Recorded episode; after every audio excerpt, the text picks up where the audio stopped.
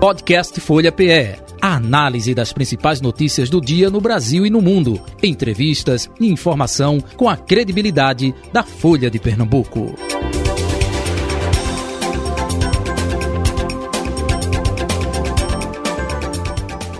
Começa a sabatina com os candidatos ao governo de Pernambuco. Hoje na estreia, com o candidato Danilo Cabral pela Frente Popular. Participações de Renata Bezerra de Mello, colunista de política da Folha de Pernambuco, Roberta Jugman, do Persona, Alfredo Bertini, colunista de economia também da Folha de Pernambuco, com a gente. Como eu disse, estreando hoje o candidato do PSB, Frente Popular, Danilo Cabral. Resumo do seu currículo. Pernambucano nascido em Surubim, Danilo Cabral cumpre seu terceiro mandato como deputado federal, eleito pela primeira vez em 2010. Também foi vereador do Recife em 2004. Em 2006, coordenou a campanha vitoriosa de Eduardo Campos ao governo de Pernambuco. Em 2007, assumiu a Secretaria de Educação do Estado, onde deu início às políticas de educação integral e de ensino profissional, entre outras mudanças na rede estadual de ensino. Também foi secretário das cidades no segundo governo Eduardo Campos. Já no governo Paulo Câmara, em 2015, assumiu a titularidade da Secretaria de Planejamento e Gestão do Estado. Em 2016, deixou o cargo e reassumiu o mandato de deputado federal. Na Câmara dos Deputados, foi presidente da Comissão de Educação e líder da bancada do PSB. Hoje é o candidato a governador de Pernambuco pela Frente Popular. É com ele que a partir de agora vamos conversar, entrevistá-lo, sabatiná-lo. Candidato Danilo Cabral, bom dia, prazer tê-lo aqui. Seja bem-vindo à redação integrada da Folha de Pernambuco. Bom dia, Jota. Bom dia, Bertini. Bom dia, Roberta. Bom dia, Renata, que estão aqui nos acompanhando. Cumprimentar a todos que estão nos escutando. Uma alegria estar aqui de volta à Folha. Estúdios novos, não tinha vindo aqui ainda desde que vocês vieram para cá. Parabéns.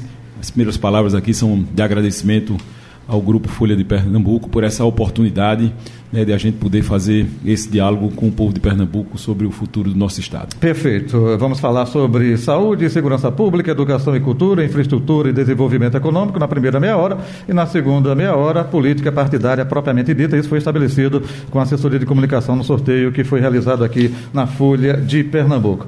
A primeira pergunta, claro, vou fazer a todos os candidatos. Por que o senhor quer ser governador de Pernambuco? É muito importante né, que as pessoas saibam é, as motivações. É, primeiro, eu tenho uma vida dedicada a Pernambuco. Você leu agora há pouco a nossa história. Eu sou um servidor público, fiz do serviço público uma opção de vida, por entender a nobreza né, de transformar vidas a partir do serviço público. E a política também é um instrumento de transformação de vidas. E foi essa opção também que eu fiz. Eu tenho uma larga experiência administrativa, mais de 35 anos de vida dedicada a Pernambuco, ocupando diversas funções públicas, como você colocou aí, tanto no Executivo, como no próprio Legislativo, como no próprio Tribunal de Contas do Estado também. É, tive passagens importantes da minha vida que ajudaram a transformar Pernambuco. Eu destaco a passagem pela Secretaria da Educação, onde eu tive o orgulho de servir como primeiro secretário de Educação do governador Eduardo Campos e a gente conseguiu transformar a educação de Pernambuco numa referência nacional. Lá atrás, em 2006, quando a gente disputou a eleição e Eduardo assumiu em 2007, Pernambuco era a 21ª é, rede é, de educação pública do Brasil em qualidade, avaliado pelo IDEB. E 16 anos depois, nós sempre fomos referência, Pernambuco sempre esteve entre as primeiras colocações. E eu tive a oportunidade de fazer chegar à escola pública avanços importantes né, como farda na escola que não tinha, merenda na escola que não tinha, livro didático para todo mundo que não tinha, escolas de tempo integral foi uma referência, hoje é, um, é a grande referência do ensino público. Todos que defendem a educação pública entendem que o ensino integral é a principal instrumento de transformação da educação e Pernambuco hoje tem escola de tempo integral em todas as cidades do estado de Pernambuco. Então, essa experiência que eu tive, depois como secretário de cidades, secretário de planejamento, bem como no próprio legislativo, né? Eu, eu alio a experiência administrativa com a experiência política e nós fomos convocados pela Frente Popular de Pernambuco para que a gente possa fazer um reencontro de Pernambuco com o Brasil. Eu acho que essa é a oportunidade que nós temos no próximo dia 2 eh, de outubro. Né? O Brasil vai voltar a ser governado pelo melhor presidente da história do nosso país, que foi o presidente Lula, né? Lula que transformou a vida de tantos brasileiros e tantos pernambucanos. O povo brasileiro tem saudade de Lula e o povo brasileiro e o povo pernambucano tem mais saudade ainda dos tempos que teve Lula presidente com Eduardo governador. Uhum. E nós temos essa oportunidade, a partir desta eleição, de fazer esse reencontro. Eu serei governador para, junto com Lula, fazer novas transformações aqui no estado de Pernambuco. Muito bem, vamos começar com os temas. Deixa eu começar com Renata Bezerra de Mello, depois Roberta Jugman, Alfredo Bertini. É, pelo critério aí, primeiras damas, viu? Renatinha, bom dia, seja bem-vinda. Bom dia, Jota. Bom dia ao candidato Danilo Cabral. Bom dia, Bertini. Bom dia, Roberta Jugman. E a todos os nossos ouvintes. Obrigada, candidato, por vir aqui conversar com a gente. Vamos lá. Eu queria começar, então, por uma polêmica que foi aí é, mais recente, que é a questão do IPVA, né? E aí eu queria citar uma declaração que o senhor deu, dizendo que o IPVA de Pernambuco será o menor do Nordeste. Então, o senhor disse o IPVA de Pernambuco será o menor do Nordeste. Nós precisamos garantir uma política tributária para que quem vier empreender aqui possa ter a certeza que vai pagar imposto de forma justa. É, quando o senhor pontua isso, né, considerando que isso vai de encontro aí à política tributária do governador Paulo Câmara, queria saber se o senhor é, discorda, nesse caso, da prática adotada hoje pelo governo do Estado considerando que Paulo Câmara venha a ser seu padrinho político, porque Pernambuco, entre é, 2015 e agora, teve um aumento aí de 116% na arrecadação do IPVA. Então, no mesmo intervalo, o Ceará, por exemplo, registrou um aumento de 74%, 74% a Bahia 46% e Paraíba 101%. Então, Pernambuco é o maior aumento aí é, superior à inflação do período. O senhor discorda da prática adotada hoje pelo governo Paulo Câmara? Olha, Renata, é, primeiro nós precisamos é, contextualizar o que nós vivenciamos é, no Brasil e em Pernambuco é, nos últimos anos. Nós, e quem está nos escutando certamente vivenciou isso também, né, tivemos um conjunto de crises nunca vista na história do nosso país, né, a começar pela própria pandemia, né, que vitimou quase 700 mil, mil brasileiros, as consequências disso do ponto de vista econômico, do ponto de vista social, nós tivemos um aumento da vulnerabilidade social. O Brasil voltou a fazer parte do mapa da fome. Lula tira, tinha tirado o Brasil do mapa da fome, Bolsonaro colocou o Brasil no mapa da fome. Nessa hora do dia, 40 milhões de brasileiros não vão ter direito a fazer a primeira refeição.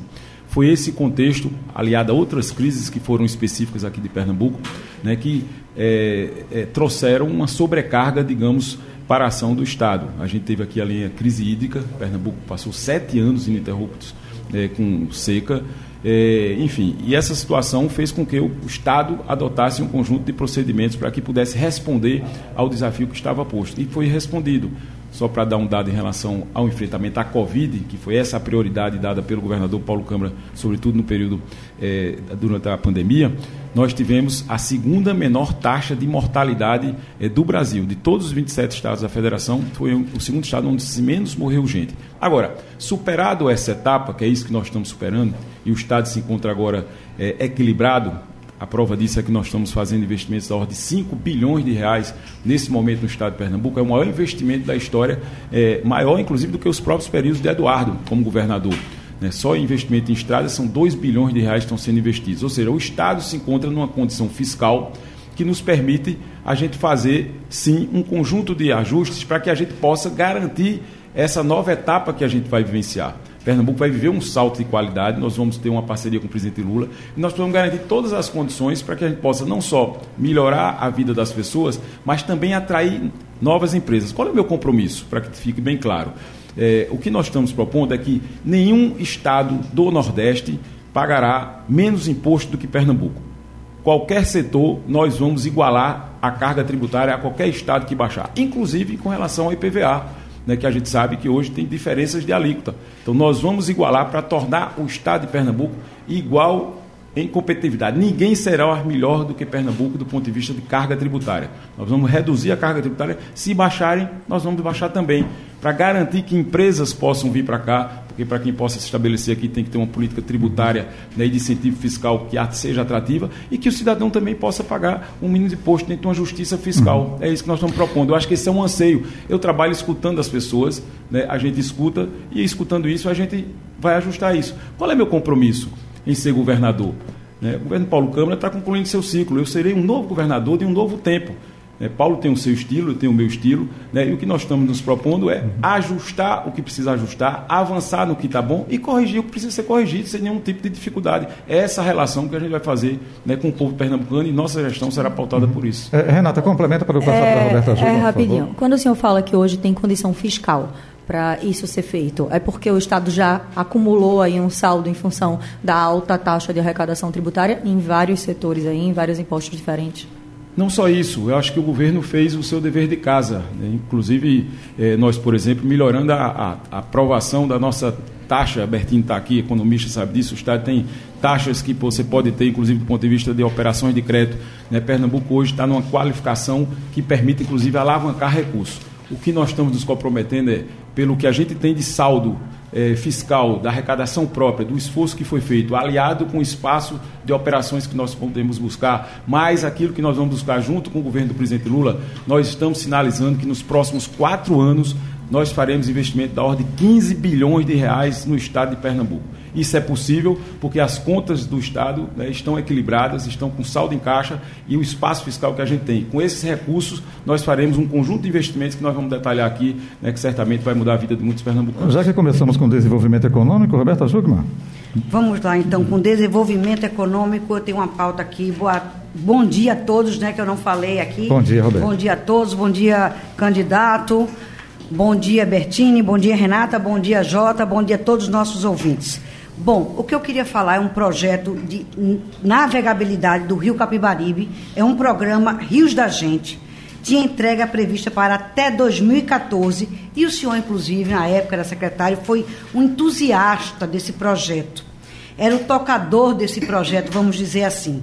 Hoje tem apenas 2% das obras tocadas e foram gastos 100 milhões em valores históricos, né, para a dragagem.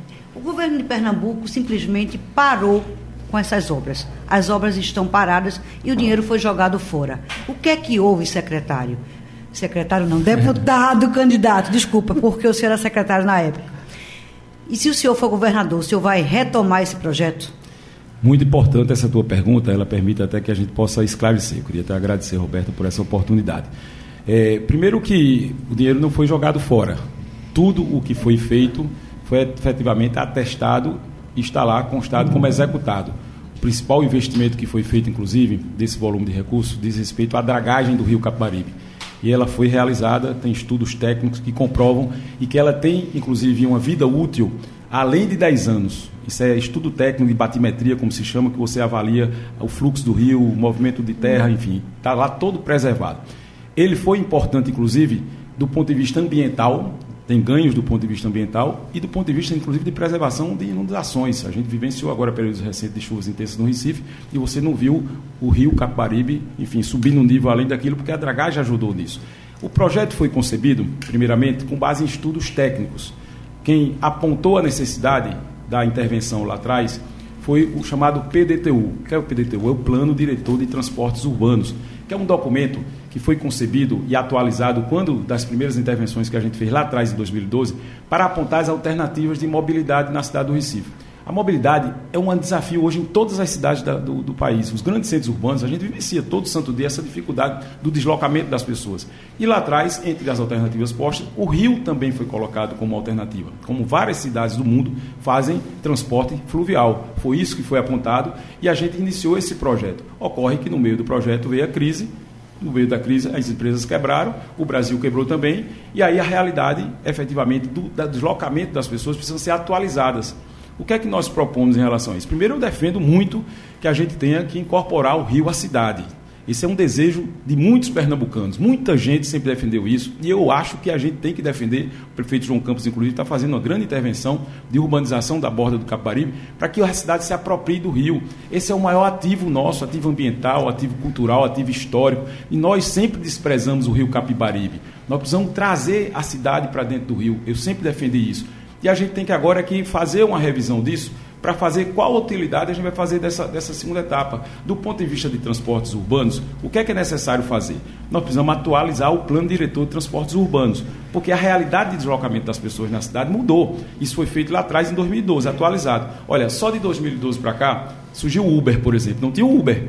As pessoas hoje estão se deslocando por Uber. Então nós precisamos fazer uma pesquisa objetiva, origem, destino, forma de deslocamento, não é só por, por ônibus, não é só por metrô, não é só por BRT, não é só por ciclovia, não é só por táxi, não é só por Uber, não é só pedestre. Juntar todas essas formas e apontar um estudo que melhor responda a essa necessidade. É isso que precisa ser feito. A navegabilidade, talvez a essa altura agora, uhum. ela não responda mais como um meio de transporte. Até porque houve uma baixa se você analisar os dados do sistema de transporte público no Brasil e em Pernambuco também tem isso, houve um número, uma redução do número de usuários de passageiros no sistema de transporte público, por todas essas circunstâncias que a gente venciou. Então você precisa atualizar esse dado e apresentar um novo projeto. O que eu defendo é que está lá posto, foi feito, não há nenhuma, nenhuma é, é, questionamento técnico em relação ao que foi executado. O que está lá executado é totalmente aproveitável e que a gente dê uma utilidade àquilo, eu acho que vai ser possível dar, inclusive com esse projeto que já está sendo feito pela uhum. Prefeitura da cidade do Recife de urbanização de todo o Rio Caparibe. Alfredo Bertini, na sua praia. Literalmente, economia e desenvolvimento econômico. Bom dia, bom dia, bom dia seja bem-vindo. Roberta, Renata e bom dia, meu prezado candidato Danilo. É, eu, eu eu queria começar até por um outro tema, mas já foi, de certa maneira, explorado, mas acho que terei oportunidade de, de perguntar de novo, porque a gente vivenciou aquela grande tragédia das chuvas não é, recentemente. E, e o que, que acontece? É, eu vou fazer uma pergunta, Danilo, mais relacionada mesmo com, com o desenvolvimento econômico, para saber da tua opinião é, sobre um manifesto, pelo menos público, colocado recentemente eh, nos meios de comunicação, da Fiesp, da Federação das Indústrias do Estado de Pernambuco, da FIEP, perdão, da, do Estado de Pernambuco, que não tem a ver com o da Fiesp, que é um, uma carta motivada pelas questões é, da urgência democrática, digamos assim, mas é uma, é uma carta, é um manifesto que tem muito a ver com a questão é, do, da situação de infraestrutura e de alguns indicadores econômicos. Você, como candidato, você verifica isso como uma reação contrária ao que tem acontecido, porque é, quando fala-se, por exemplo, de swap, eu percebo, tive recentemente em swap uma movimentação bastante interessante, não é? um, um trabalho que tem, tem sido de continuidade de todos os governos, tem que se dizer isso, tem que se registrar, mas não há uma certa insatisfação. Como é que você encara exatamente essa questão e partindo de um, de um órgão importante como a federação, chamando a atenção, não, claro, do governo, mas de todos os candidatos, da importância daqueles é, indicadores, daqueles indicativos de uma forma geral. Bom, é, bom primeiro, é, Bertini, é, eu queria aqui ratificar aquilo que eu disse numa das primeiras agendas que eu fiz na condição de pré-candidato. Eu já estive na FIEP, estive na Fé Comércio e estou visitando e fazendo diálogos com todo o setor produtivo do Estado de Pernambuco. E a primeira questão que eu quero deixar aqui muito clara, que no nosso governo, o diálogo com o setor produtivo será feito diretamente pelo governador do estado de Pernambuco. Não será a Secretaria da Fazenda que vai dialogar com o setor produtivo. Esse diálogo será feito através da minha pessoa diretamente. E nós colocamos isso, inclusive, como um princípio do nosso programa de governo, que eu gostaria, inclusive, de deixar aqui, Jota, que eu acho que é fundamental né, para que as pessoas saibam que a gente tem uma formulação, eu vou entregar aqui no fim do governo, é, daquilo que nós pensamos para Pernambuco. E um dos eixos que fazem parte do nosso programa do governo diz respeito à chamada radicalidade democrática. Nós iremos estabelecer um canal direto de diálogo com o conjunto da, da sociedade pernambucana e o setor produtivo é muito importante nesse diálogo. Né? E não vejo absolutamente nada do que foi dito por todos os setores com quem eu tenho conversado né, como algo é, crítica pela crítica, mas de quem está apresentando um conjunto de questionamentos que nós precisamos escutar e nós precisamos apresentar efetivamente um caminho. Eu acho que o ambiente que nós precisamos hoje em Pernambuco é um ambiente de construção de unidade, de a gente fazer, como dizia meu saudoso amigo, meu irmão Eduardo Campos, um jogo do ganha-ganha. Se o empresário ganha dinheiro e a gente quer que as empresas venham para cá para investir, para ganhar dinheiro, ela também está gerando emprego, está gerando oportunidade. E o papel nosso enquanto Estado é garantir as condições para isso. E as condições são muitas. A gente sabe que há necessidades em todos os espaços da política pública. Você falou na infraestrutura e tem muita coisa de infraestrutura que nós precisamos fazer. Né? Tem obras estruturantes que são necessárias para que a gente possa, inclusive, tirar gargalos né, que a gente precisa fazer. Por exemplo, o arco metropolitano, eu sei que é uma demanda que foi apresentada pela FIEP. Né? Esse é um projeto central estratégico. A gente não pode conviver né, com, com, com, essa dificuldade que a gente tem hoje, é, no, não só no deslocamento das pessoas aqui na região metropolitana, mas sobretudo com o, o escoamento da produção. Uhum. Né? Essa BR-101 está completamente saturada. A duplicação da 232 até Serra Talhada. Eu me preocupo com o desenvolvimento do interior também. Eu sou uma pessoa do interior, sou natural do Agreste. E você sabe o quanto se desenvolveu o Agreste até São Caetano com a duplicação da 232. Caruaru cresceu, Gravatá cresceu, Bezerros cresceu, Vitória cresceu muito. Né? E eu acho que agora é a hora da gente levar essa duplicação até Serra. Serra hoje é um polo de serviço, um polo médico, um polo de educação, é a porta de entrada de todo aquele sertãozão lá, a segunda maior cidade do sertão, fazer chegar até Salgueiro. A Transnordestina fundamental para a SWAP. Você falou, você foi presidente de SWAP, sabe da importância daquilo. A gente terminar aquela obra da Transnordestina para poder escoar toda aquela produção, que não é que vem do Piauí, não, mas que vai passar por todo o estado de Pernambuco. O gesso que vem lá do Araripe precisa ter uma condição melhor de escoamento. Ou seja, tem muita coisa de infraestrutura que a gente precisa fazer. É a questão da água. Eu quero falar de água, uhum. porque não se faz desenvolvimento sem fazer uma questão em relação à água. Nós estamos nos propondo a tratar pessoalmente esse ambiente da água já anunciei o chamado Pacto pela Água, porque Pernambuco tem hoje um conjunto de investimentos que está sendo feito no abastecimento de água, que é, é obras estruturantes. A transposição é a maior dela. Lula vai terminar a transposição, falta, falta muito pouco. As adutoras que já estão sendo também feitas bastante avançadas, a adutora do Agreste, a adutora do Mochotó, do Sertão do Pajeú, ou seja, tudo isso já está avançando. Nós estamos conseguindo captar mais água, que é o grande desafio de Pernambuco. A gente tem um balanço hídrico muito ruim. E agora, integrando as bacias, a água vai chegar mais à cidade como já está chegando, nós precisamos reduzir o tempo de chegada de água na casa das pessoas, diminuir o racionamento. Então, o nosso pacto pela água pressupõe que a gente vai ter um indicador de é, resultado que fala em redução do tempo de rodízio, melhoria da qualidade da água e redução das perdas. E isso em todo canto. Por exemplo, eu tive no polo de confecção essa semana que é uma fundamental. Você conhece aquele, a, a vida daquele polo de confecção, né? são 200 mil pessoas que trabalham ali precisa de água. Uhum. Estamos trazendo água da transposição de São Francisco via a adutora do Alto Caparibe, que está vindo pela porta da Paraíba para entrar ali. Ou seja, é obra de infraestrutura.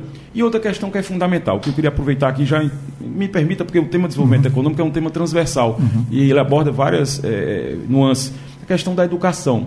Nós precisamos avançar na questão da educação. A gente já fez chegar a escola em tempo integral para todo mundo, em todas as cidades né? Agora a gente tem como meta, uhum. essa é a minha meta que eu tenho, é fazer chegar educação profissional presencial a todas Candidato. as cidades. Né? A gente tem hoje 60 escolas técnicas espalhadas, mas tem 120 cidades que não têm ainda educação uhum. profissional. E é isso que precisa ser feito. O que é que eu estou fazendo?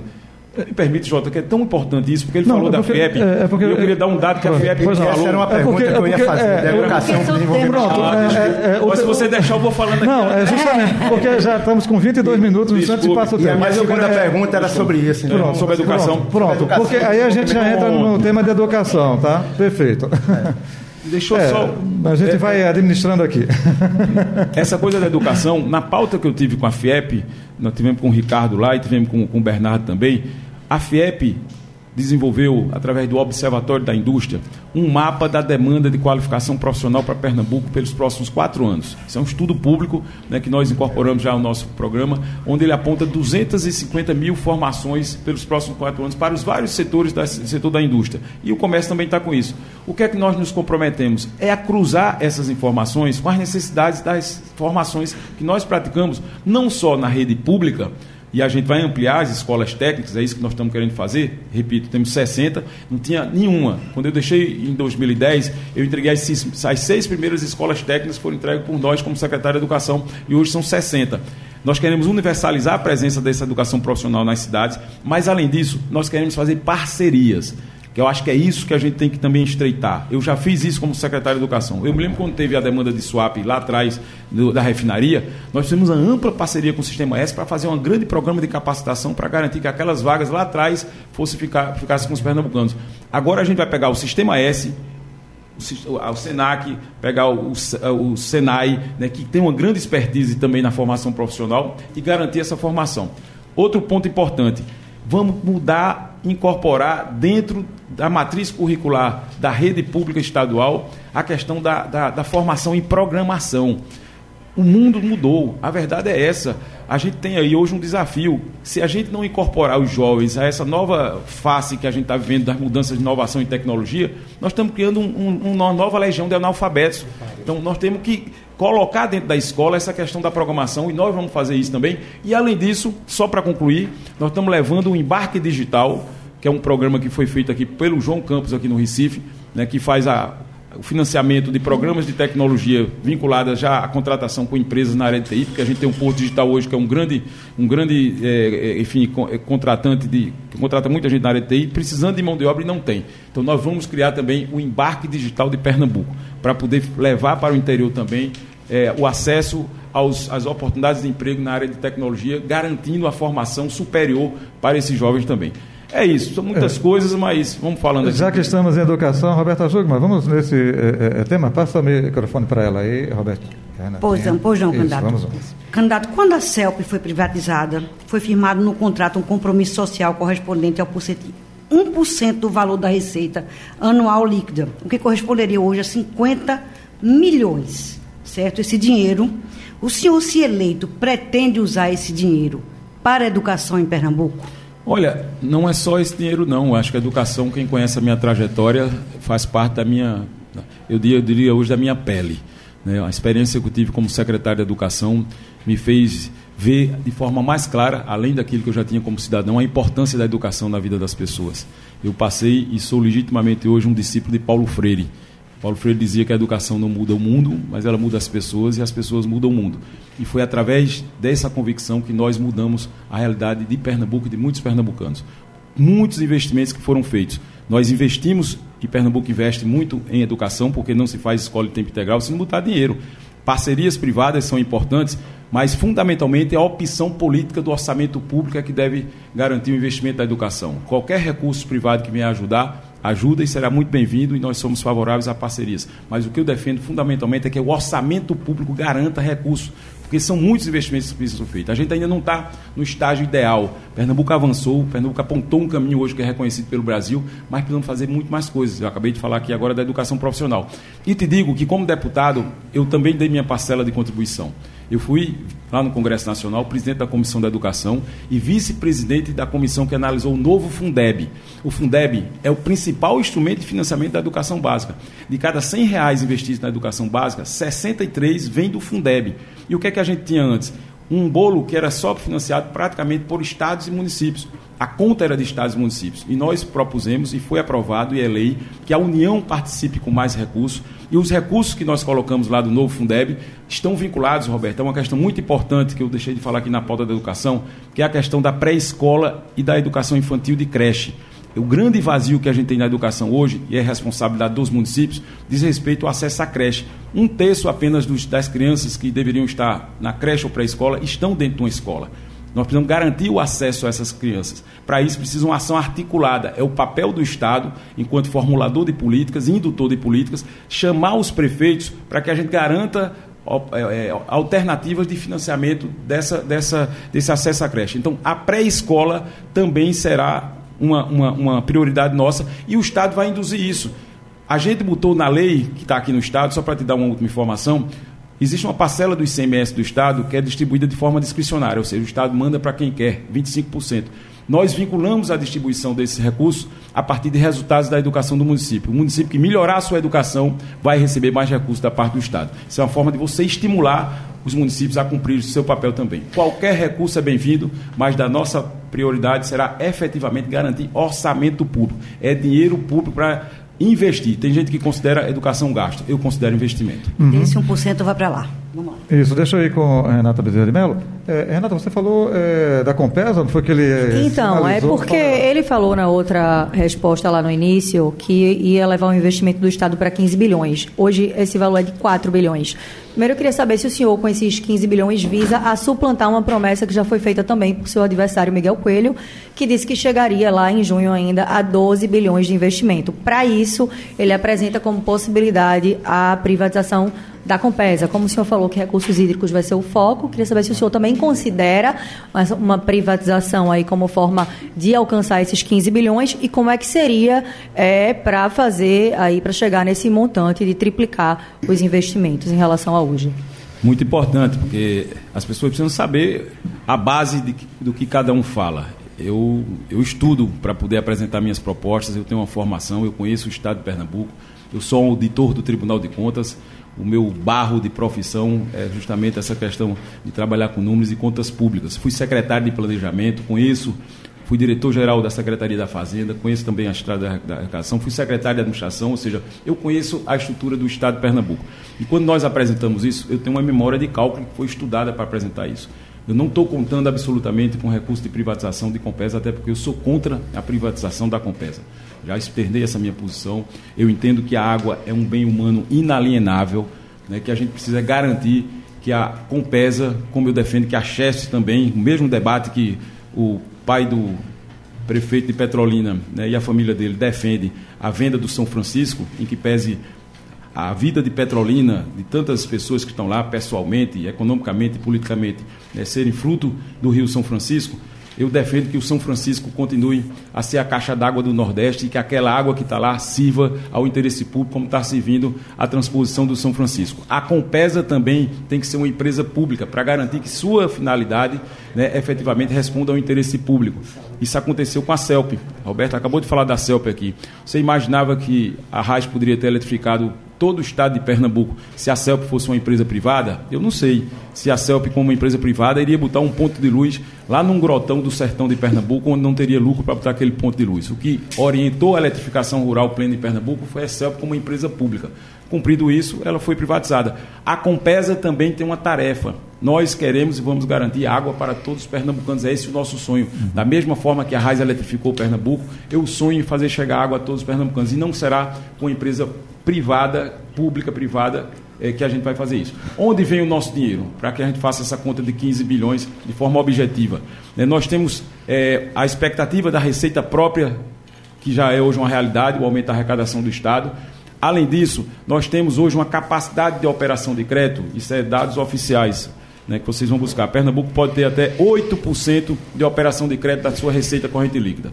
Nós temos de receita corrente líquida algo em torno de 30 bilhões de reais. 8 bilhões disso dá 2 bilhões e meio mais ou menos. Vezes 4, só aí já vai 10 bilhões de reais. Mais o que pode vir de receita própria, essa é a minha memória de cálculo real, efetiva, ou seja, é recursos próprios arrecadação, é operação de crédito e são parcerias que certamente nós vamos ter com o presidente Lula. Uhum. Talvez Miguel esteja colocando menos, porque talvez, é, enfim, ele não acredita que a relação com o presidente Lula vá conseguir trazer para Pernambuco. Eu acho que traz. Pernambuco já mostrou muitas vezes, repito, um momento, só para te dar um dado, no governo do presidente Lula foram investidos 80 bilhões, 90 bilhões de reais no Nordeste. Só aqui em Pernambuco foram 50 bilhões de reais. Metade dos investimentos que foram feitos no governo Lula no Nordeste foi feito aqui em Pernambuco. É esse tempo que eu quero voltar, Renata.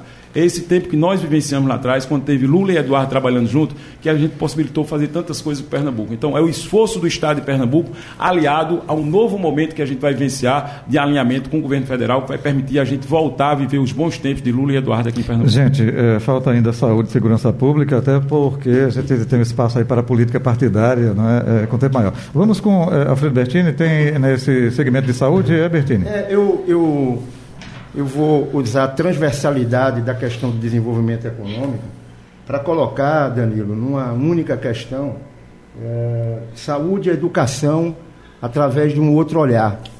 Tá? Então, a pergunta mais ou menos é, se dirige para esse ponto que eu vou colocar agora para você. O seguinte, é, eu, eu tenho lido e acompanhado muito a educação, sobretudo o que tem dito é, pensadores como Cristóvão, como Eduardo Geneto, e eu tenho me aprofundado muito numa questão do desenvolvimento econômico.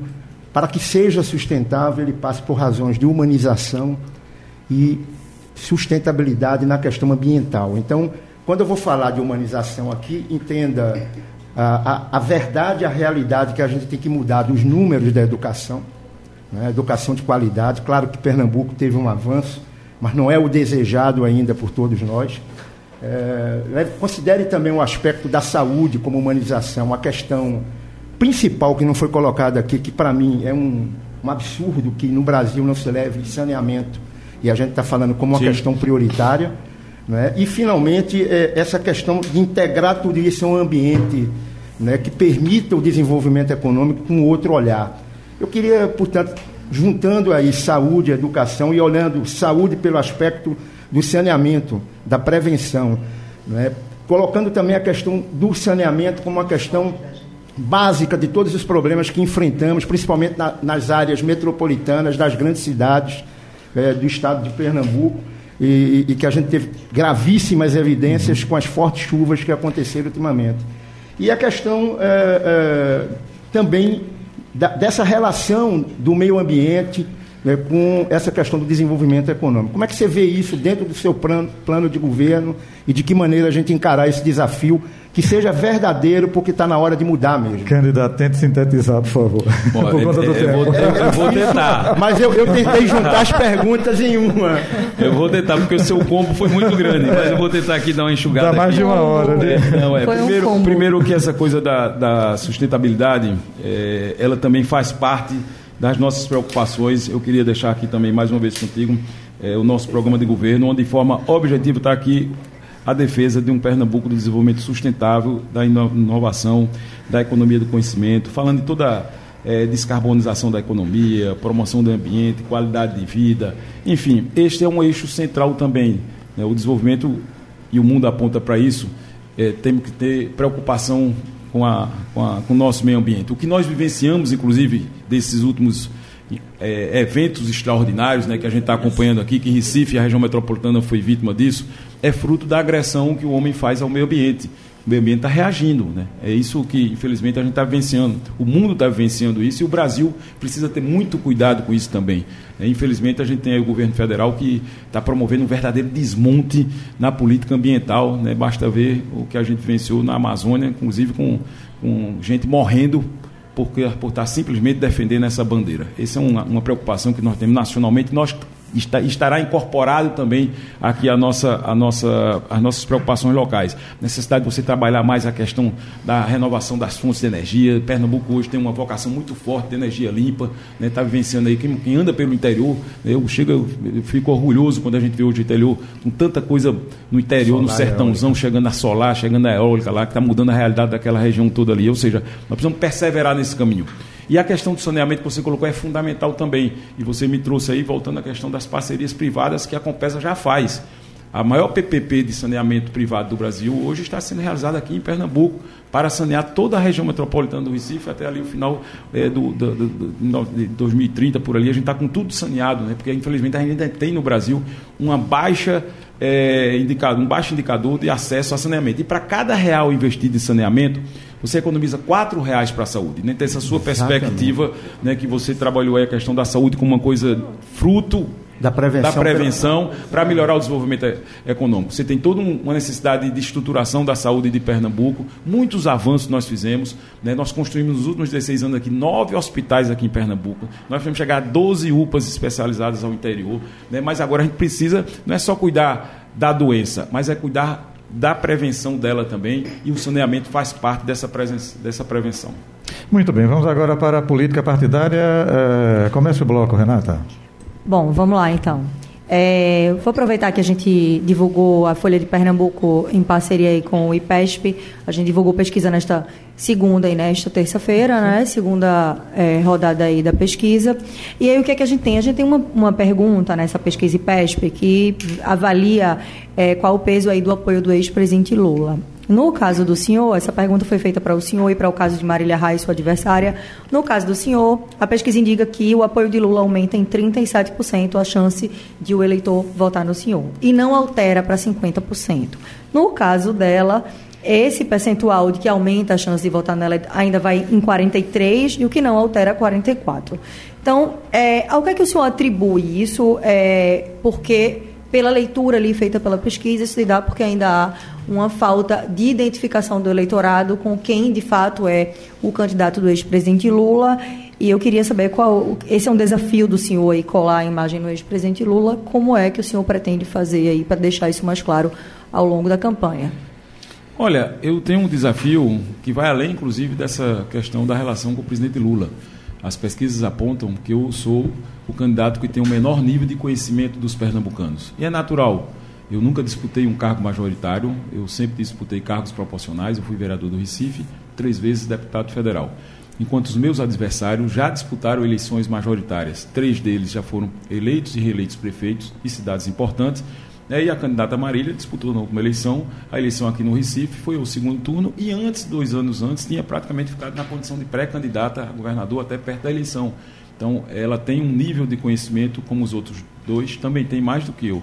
Pelas pesquisas que nós temos, quase 48% do eleitorado de Pernambuco não conhece ainda a minha trajetória. E qual é o desafio que nós temos? É fazer as pessoas conhecerem. E é isso que agora a gente vai ter uma oportunidade. Justamente a partir de hoje, com o início da campanha eleitoral, essa fase da pré-campanha permite a gente fazer muitas atividades, mas efetivamente elas não chegam de forma plena ao conhecimento das pessoas. Quem faz isso é o guia eleitoral, fundamentalmente é o guia eleitoral, a televisão, a oportunidade de falar, é a rádio, a movimentação da campanha, o volume da campanha, ou seja, tudo isso está começando agora. E eu não tenho dúvida de que esses indicadores que nós temos de pesquisa hoje, que nos coloca ali no segundo lugar, empatado com os outros adversários, né, nós viremos é, suplantar isso logo agora na virada do processo é, do início do próprio guia eleitoral, quando as pessoas passarem a conhecer a minha história, que é isso que eu vou fazer para Pernambuco, contar quem eu sou, como já falei aqui uma parte, o que é que eu fiz, por onde eu passei, falar do nosso time. Meu time é esse time, é o time da Frente Popular, é o time do presidente Lula. E falar desses compromissos que eu estou assumindo aqui para o futuro. Falar do comida na mesa que eu quero fazer e colocar a refeição na mesa de todos os pernambucanos, porque esse momento a fome é um problema. A fome, o combate à fome vai ser prioridade do meu governo. Falar do programa de emprego, Bertino, que eu quero dividir com quem quiser empreender e contratar um novo posto de trabalho. Eu quero dividir a conta desse programa de emprego. Você contrata, eu pago três meses para você, você fica com a obrigação de só botar mais um mês ou seis meses, botar mais dois meses para estimular as pessoas a contratarem mais gente. Falar dessa questão da questão tributária que a gente falou aqui, falar da BR-232, falar da água, falar da educação. Ou seja, nós vamos apresentar, porque nesse momento as pessoas querem que você fale para o futuro. E nós estamos falando aqui para o futuro de Pernambuco. Nós vamos instalar, sim, um novo tempo em Pernambuco, com novas mudanças também. Então, essa questão do presidente Lula, eu me orgulho muito de ter o apoio do presidente Lula. Quem não se orgulharia de ter o apoio do maior presidente da história do país? Né? Ele via aqui, como veio aqui em Pernambuco, passar em Caranhuns, uhum. passar em Serra, via aqui em Recife, e dizer que nós somos o candidato dele a governador do estado de Pernambuco. A, a aliança que nós temos, o orgulho que eu tenho de ter a companheira Tereza Leitão né, como candidata a senadora, uma, uma deputada, cinco vezes deputada, com toda a defesa da pauta da educação, que é uma coisa que é, nos faz nos ser mais próximos ainda também, ou seja, tem uma, uma história de militância no PT, Luciana também como vice-governadora. Nós fazemos parte de um time que tem a cara das lutas das forças democráticas desse país.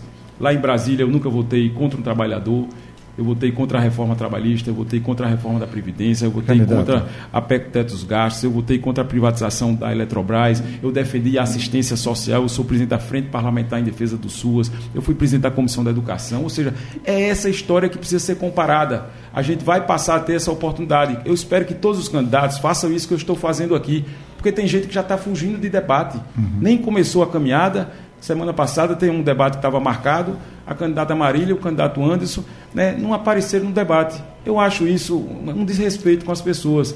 Isso é um ato que, para mim, representa dois símbolos. Ou é arrogância, soberba, né, de não querer olhar no olho das pessoas, dialogar, ou despreparo. Essas duas coisas. Eu acho que as pessoas precisam se dispor. Quem se dispõe a disputar um mandato, a receber aquilo que de mais valor a pessoa tem numa democracia, que é a confiança. Você, quando vota, você está entregando a alguém a confiança para você embalar sonhos. E precisa ter responsabilidade para receber e ter disposição para ouvir, para conversar, para dialogar, para ouvir crítica. É isso que eu estou me dispondo. Eu quero apresentar minha história a Pernambuco. Eu espero que os outros, sinceramente, se disponham a isso. É feio hoje, né, nesse mundo que a gente vive, com tanta informação, com tanto, tanta forma, forma de você dialogar, as pessoas se, se, negarem a participar do debate. Eu espero que os outros candidatos também venham para cá cumprir essa tarefa. Candidato, lembrando que nós estamos transmitindo além do DAIO 96,7 e 102,1 no Instagram e no Facebook, no arroba Rádio Folha PE e no YouTube, youtube.com.br Folha de Pernambuco. Roberta Jugman. Candidato, o senhor fala aí que está com as forças que unem Lula, que as forças progressistas, que está do lado certo, mas eu quero saber se o senhor se arrepende, quando era secretário de governo, de ter voltado ao Congresso Nacional em 2016 para votar a favor do impeachment de Dilma Rousseff, que culminou com a queda do PT, a volta de Michel Temer e hoje está aí presidente Bolsonaro eleito. Olha, Roberta, essa questão já foi devidamente esclarecida, na verdade, desde 2014 o nosso partido, o PSB, inclusive a direção nacional, é, já se manifestou e considerou isso um equívoco, um equívoco histórico. Isso ocorreu lá atrás, o partido já fez esse reconhecimento público. O que é que nos une agora? Esse momento que a gente está vivenciando. Nós estamos passando, de fato, por um momento de instabilidade. A democracia é verdade, não é brincadeira, ela se encontra ameaçada. Todo santo dia a gente vê o presidente Bolsonaro ameaçar essa democracia. Agora mesmo ele veio aqui em Pernambuco, ao invés de trazer aquilo que ele prometeu, que ele passou aqui, disse que ia deixar um bilhão de reais para enfrentamento às enchentes e não liberou nada, né, deu um passeio de moto só para convocar o povo para no próximo dia 7 de setembro né, e fazer um enfrentamento ao Congresso Nacional, ao Supremo Tribunal Federal, a questionar o resultado da eleição. Ele disputou a eleição cinco vezes pela urna eletrônica, uma vez como presidente da República, nunca reclamou da urna. Aí agora, porque está pensando ou imaginando o que de fato vai acontecer, que vai perder a eleição, ele já começa a ameaçar uma virada de mesa. É isto que tem que unir as nossas forças Mas nesse só um minuto, momento. o senhor acha que o eleitor não pode questionar que aquele momento o senhor foi lá e votou contra o PT e agora o senhor é PT? O eleitor tem o direito de questionar qualquer tempo, qualquer assunto. O que nós estamos colocando é que a gente tem hoje uma construção de unidade que é verdadeira em torno da defesa da democracia, da retirada do Bolsonaro deste governo. O Brasil não aguenta mais quatro anos com o Bolsonaro. A fome voltou, a inflação.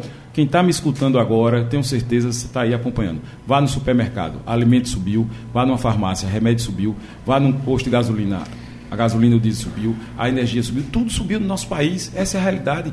40 milhões de pessoas não vão ter o que comer daqui a pouco. O Brasil não aguenta tanto ataque, nem Pernambuco aguenta tanto ataque.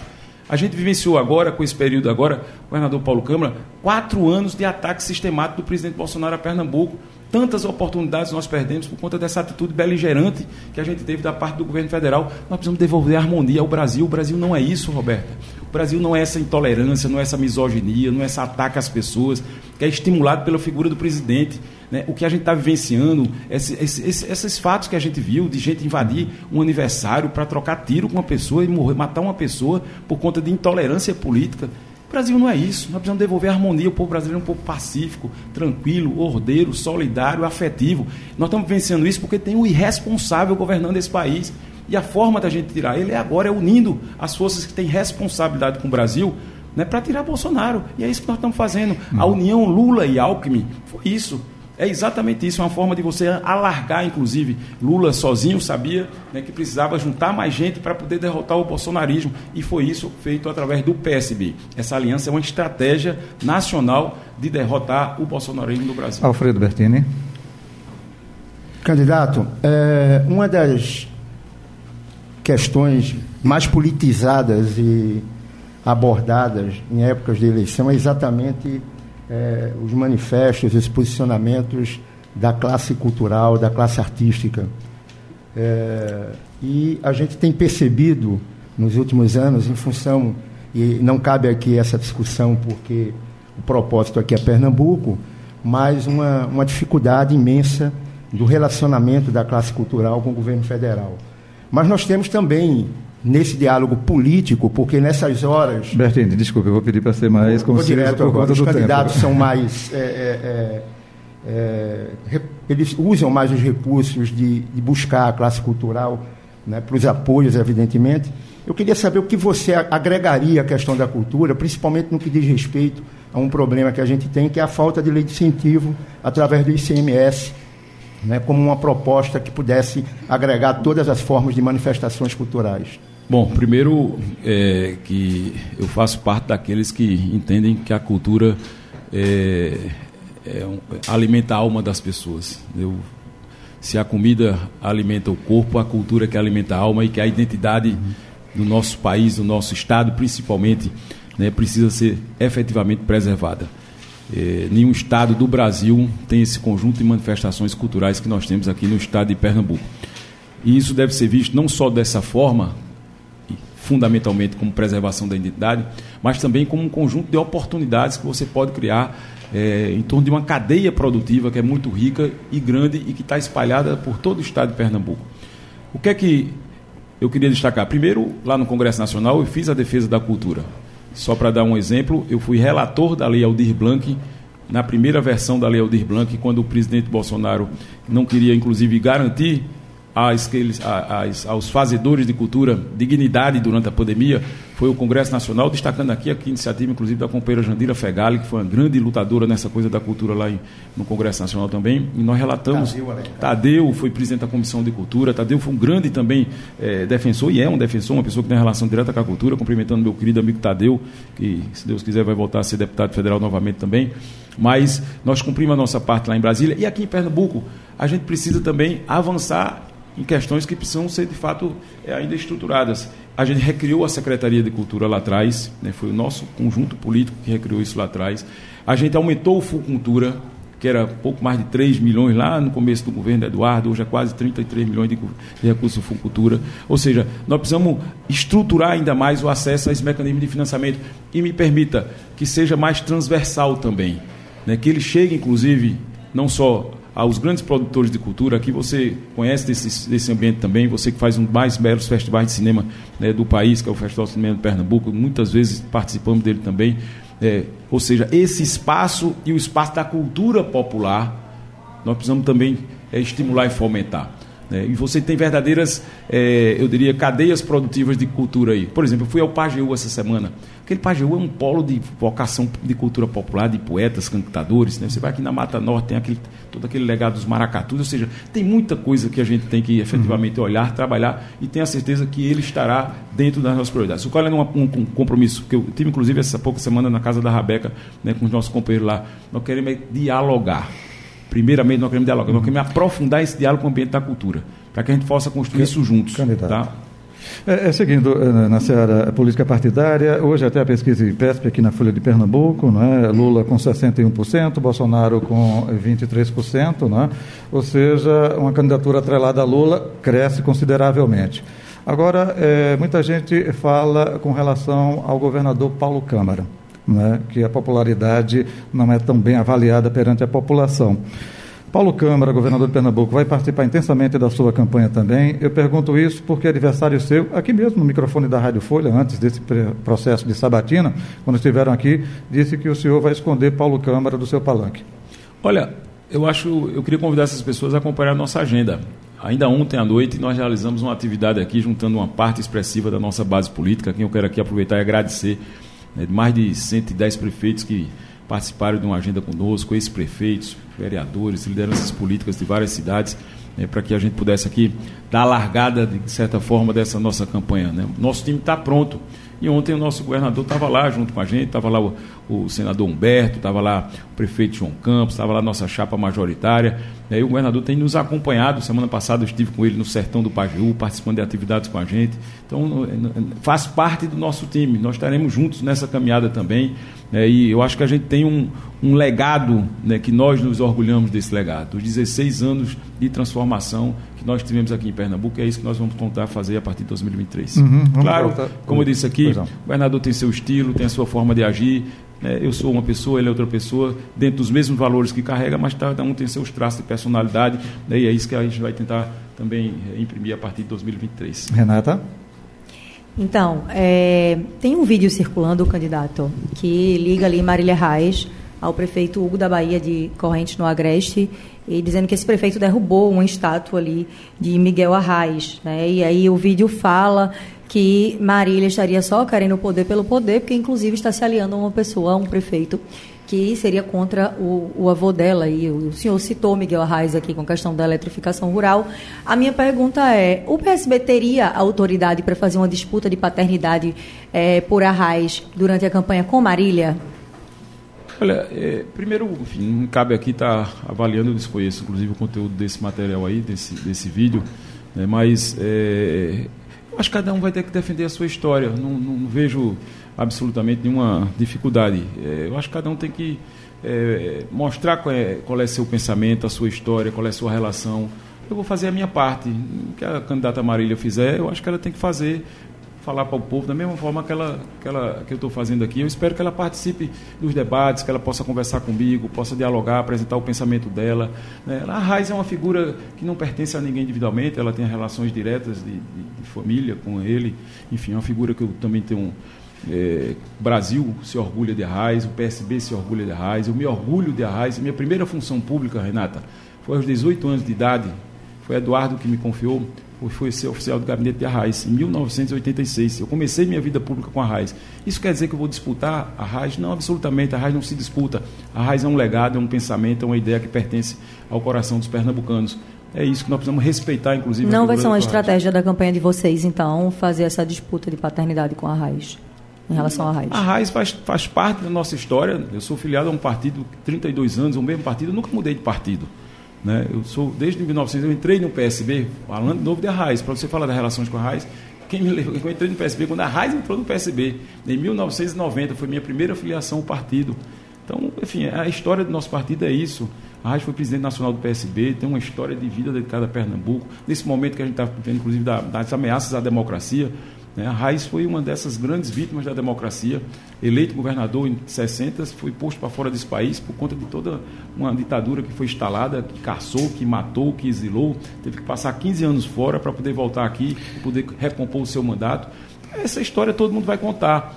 Eu acho que isso é. Que bom que todo mundo celebre a Raiz. Quanto mais gente celebrar a Raiz, eu acho que é uma justa homenagem que a gente faz. Lembrando que faltando um minuto para o meio-dia, aí a gente encerra também o candidato para o senhor ter suas considerações finais, tá?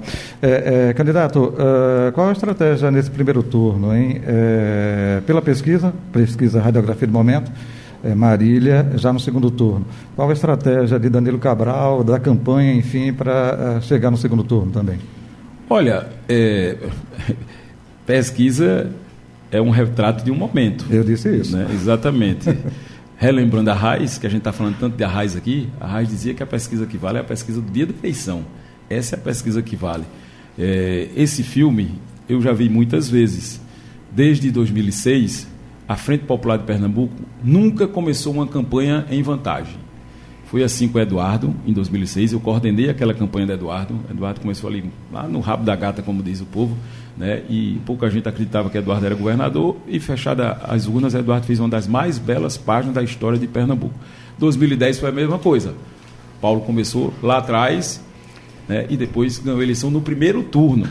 2014, a mesma coisa. Começou também atrás e ganhou a eleição no primeiro turno. João aqui no Recife foi a mesma coisa, Geraldo aqui no Recife foi a mesma coisa. Então, esse filme já vem se repetindo desde 2006. O que faz ele mudar? é as pessoas conhecerem a verdade.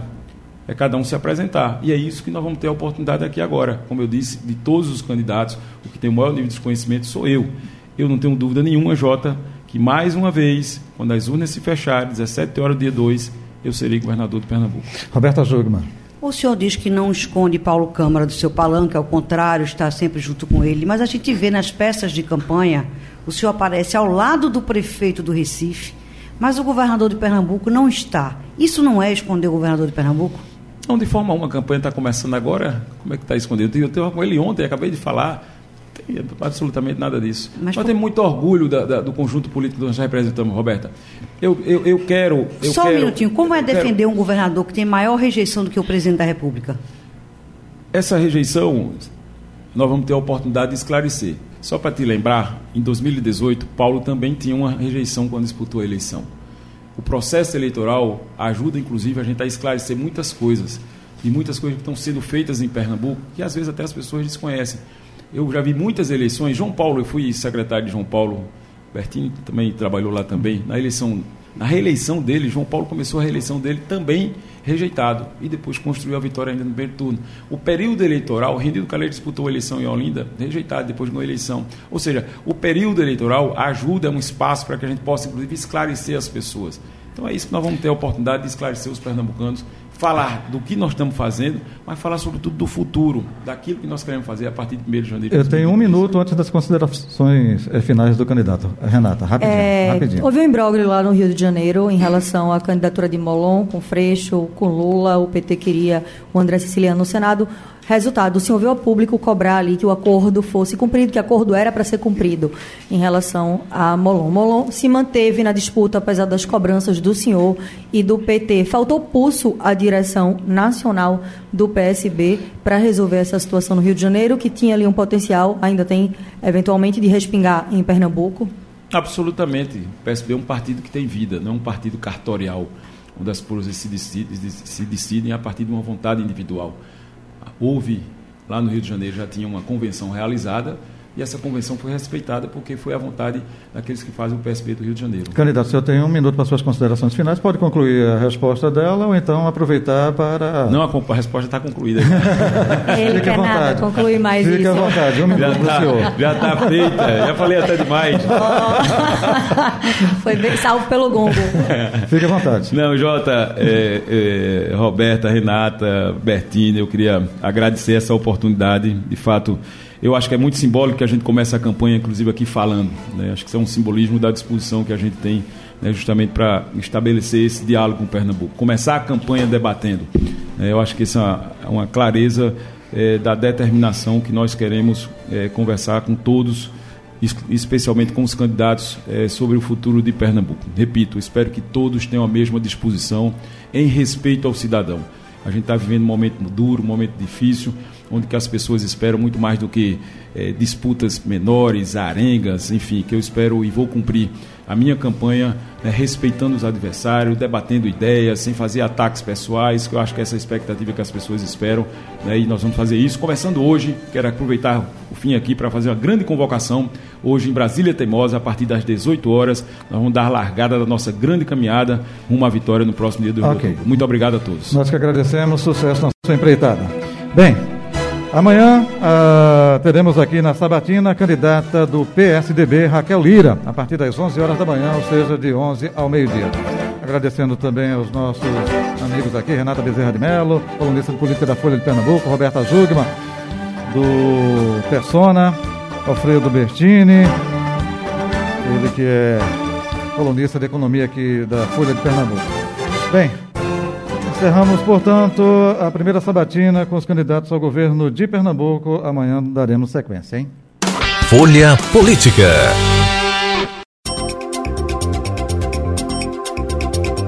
Podcast Folha PE. A análise das principais notícias do dia no Brasil e no mundo. Entrevistas e informação com a credibilidade da Folha de Pernambuco.